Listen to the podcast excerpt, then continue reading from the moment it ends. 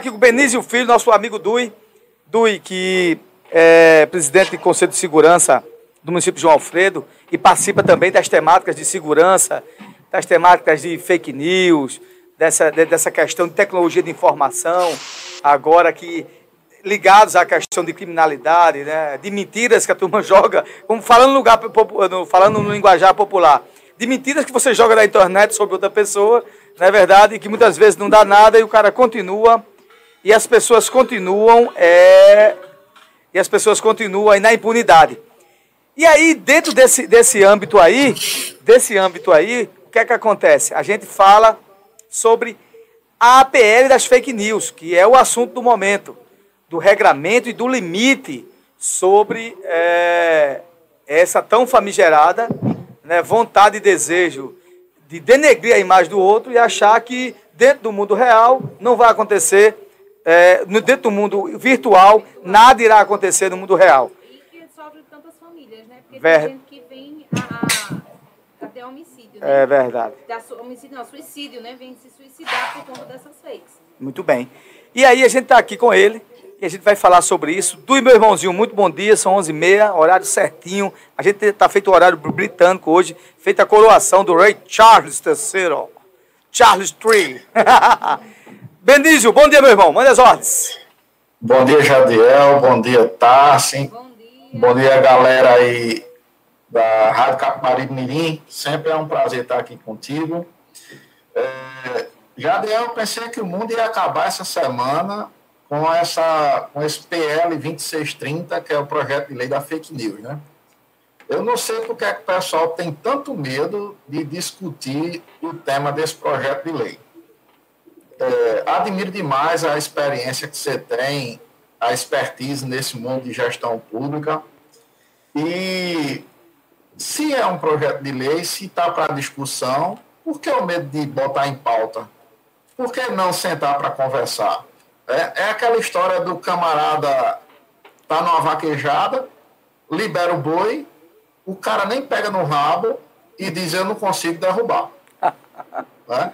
É verdade. Então, assim, eu recebi, você sabe que sempre eu faço minhas lives sem cunho de, de fama, apenas como um trabalho social, de tentar levar a informação dentro das limitações para quem está lá embaixo e não tem tanto acesso. É, a gente sabe que perfeito é Jesus, né?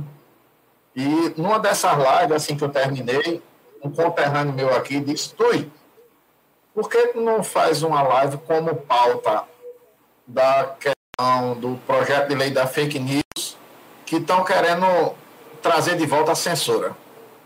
Aí fica difícil conversar com pessoas nesse tipo de argumento. A primeira coisa que eu perguntei, o amigo leu o texto do projeto de lei?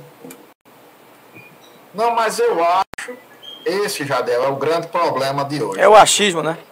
É. Nelson Rodrigues diz que o mundo será dominado pelos idiotas, não pela competência, mas pela qualidade, porque eles são bem maiores. Né? Ah, Humberto Eco, que é um filósofo italiano, ele diz que a internet deu a voz a uma legião de idiotas.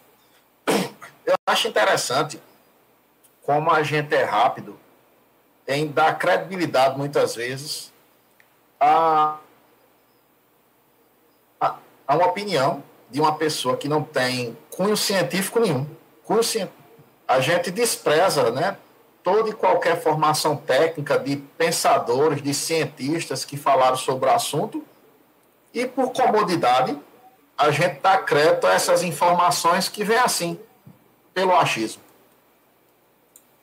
Eu estava pesquisando aqui para a gente conversar sobre o tema, e achei uma matéria interessante na Câmara Municipal de Curitiba sobre o que diz a psicologia social na, na no, no, constante, no tocante a fake news. Existe um, um estudo científico do, no Instituto de Tecnologia de Massachusetts que ele diz que a notícia falsa ela se espalha 70% mais rápido do que a informação verdadeira. E o psicólogo, o psicólogo é, William, William McCormick, ele diz que a fake news ela tem uma força porque ela se produz, ela é produzida para evocar uma paixão. ou seja, provocar sensações irracionais. Então, não pense você que está do outro lado da telinha ou do outro lado da, da rádio, que a fake news é solta assim ao Deus da. tem um objetivo. Existe um, um porquê, existe uma utilidade né, dentro da, essa manobra da fake news. Na, na, na voz desse psicólogo, ele fala que a fake news, ela ela tem a força porque ela começa a dar voz às convicções que eu tenho.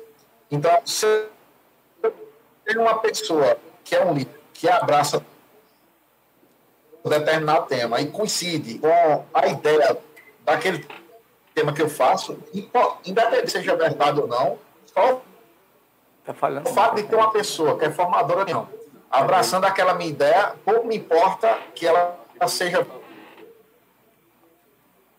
A gente perdeu aqui o, o, aqui o sinal da internet aqui com o nosso Benício, mas a gente vai voltar daqui a pouco. E eu vou dando continuidade, o da técnica veio aqui, porque eu fechei aqui para vocês reiniciar novamente aqui. É, na verdade, o que estava querendo falar sobre a questão é, do que está ligado dentro do âmbito da psicologia, dessas atitudes de fake news, é, quando ele falou sobre a questão de censura, gente, esse projeto de fake news ele é quase é, cópia, ipsilitem, do que está hoje é, sendo, é, que foi implantado é. hoje na Europa. Dui. Isso. Né, Dui, Pois não, já A gente teve aqui um problemazinho aqui na, na internet, mas pode voltar o seu raciocínio aí. Eu estava só complementando aqui. Pode Pronto, continuar. Então, eu estava falando que eu fiz um pequeno. Eu fiz um pequeno, uma pequena explanação para tentar mostrar quem não está nos ouvindo sobre o que está por trás da fake news. Não é apenas uma falácia assim, ao Deus dará, jogada de toda maneira, não. Aquilo tem um, tem um, é um instrumento né? É um instrumento que tem uma utilidade estratégica de você tornar uma mentira em verdade. Então, quando você é científico, não sou eu que estou dizendo, é uma pesquisa da psicologia social. Quando eu tenho a minha opinião endossada por um formador de opinião que eu, que eu admiro, independente se seja verdade ou não, eu já começo a engrossar aquele caldo, porque é a minha convicção que vai estar no ar.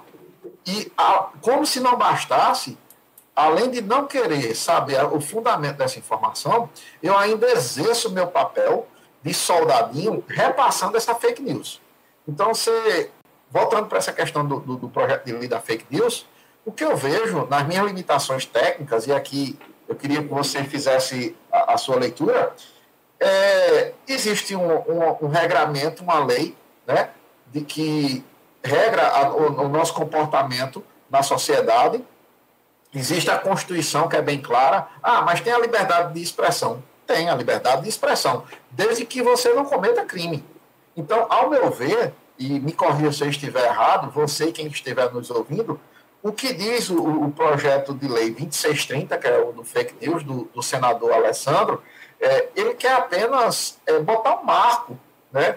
botar um, um diapasão dentro do mundo digital que tem um poder de, de, de alcance, um poder nocivo em, em, escala exponencial, e fica aí, ó, Deus dará. Por exemplo, se posta um vídeo de, uma, de um jovem se mutilando, se automutilando, e o Google não tem responsabilidade nenhuma nisso, em hospedar, não, tem que ter responsabilidade. Então, é importante a gente abrir os horizontes, abrir a, a nossa mente, pesquisar mais um pouco, para a gente não estar tá no achismo e tirando a ciência de, de quem teve tanto trabalho para redigir uma proposta dessa, né? E numa discussão, sim, sim consegue regular as arestas e chegar no consenso e criar o, o, o projeto de lei. Essa é a minha leitura, Jadel. É, Tassi, alguma pergunta? Não, não tenho nenhuma pergunta, não. É, só complementando o que ele falou, né? A gente sabe que foi, foi muito bem estudado. Né? A gente sabe que os grandes sites, né, se eles não cumprirem com isso, eles são multados em 150 mil reais por dia.